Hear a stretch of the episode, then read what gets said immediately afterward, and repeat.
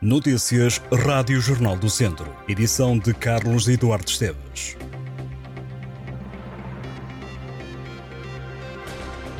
Os conselhos do norte do distrito de Viseu são os que apresentam a maior percentagem de vítimas apoiadas pela Associação de Apoio à Vítima de Violência no último ano.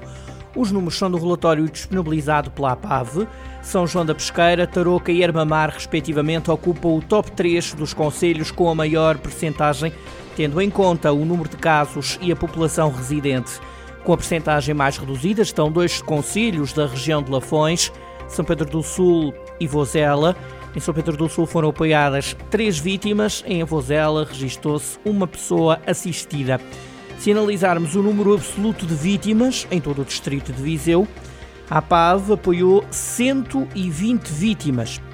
Viseu é o conselho com maior registro, 20 pessoas, Sexo Tondela com 11 vítimas apoiadas, Sinfãs e Lamego com 8.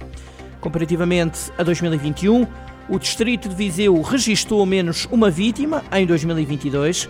O conselho que apresentou a maior redução de pessoas apoiadas foi Viseu, passou de 34 em 2021 para 20 em 2022. O levantamento dos elementos alimentares identitários é a primeira fase do projeto Identidade Alimentar em Viseu de Olafões, que reúne os 14 municípios desta comunidade intermunicipal.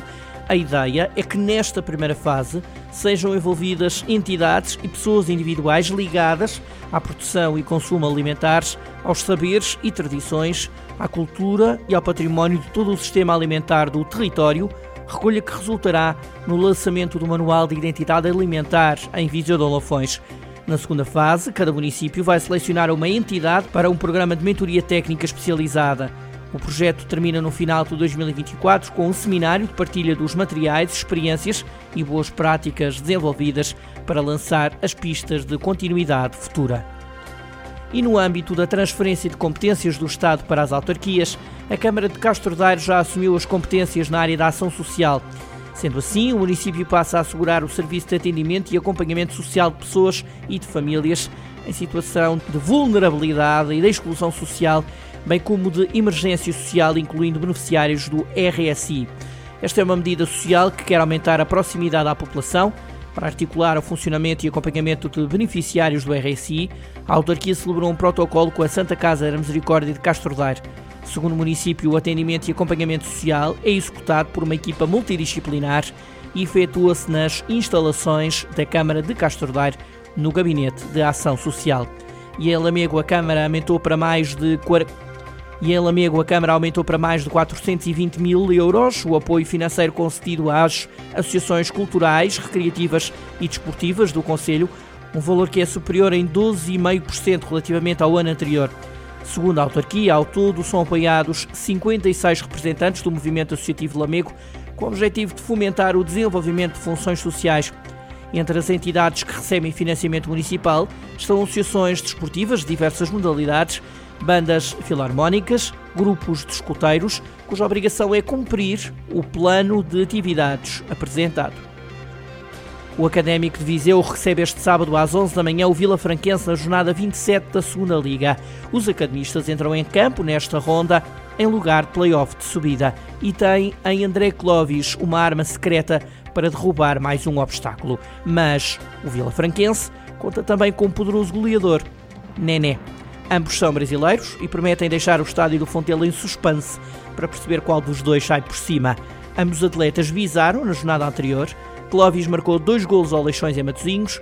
Nené fez o mesmo, mas em casa, diante do Nacional da Madeira. Clóvis leva alguma vantagem, apontou já 22 golos da segunda Liga, lidera destacado a lista de melhores marcadores. Com menos 6 golos, aparece Nené.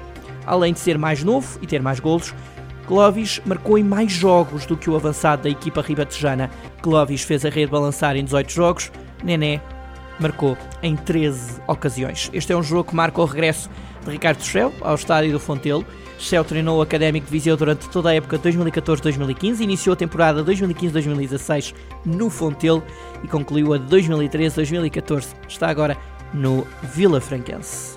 E é já no próximo mês de maio que Santa Combadão recebe mais um Ecotour BTT do Dão, Um evento que alia ao desporto e a componente ecológica. Esta segunda edição acontece a 14 de maio. O Ecotour BTT do Dão, onde já estão inscritos mais de 100 participantes, reúne os amantes das bicicletas todo o terreno que ao longo de vários quilómetros são brindados com a beleza natural do Conselho de Santa Combadão. O grande objetivo é que este seja um evento que contribua não só para o incentivo à prática desportiva, mas também para a valorização da região e consciencialização da proteção da fauna e da flora.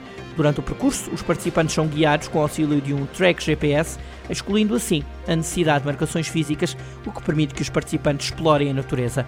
A prova terá duas distâncias, um percurso de 45 km com um desnível positivo de 1100 metros e um de cerca de 55 km.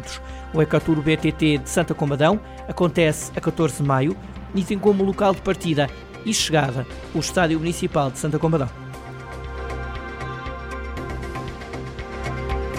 Estas e outras notícias em jornaldocentro.pt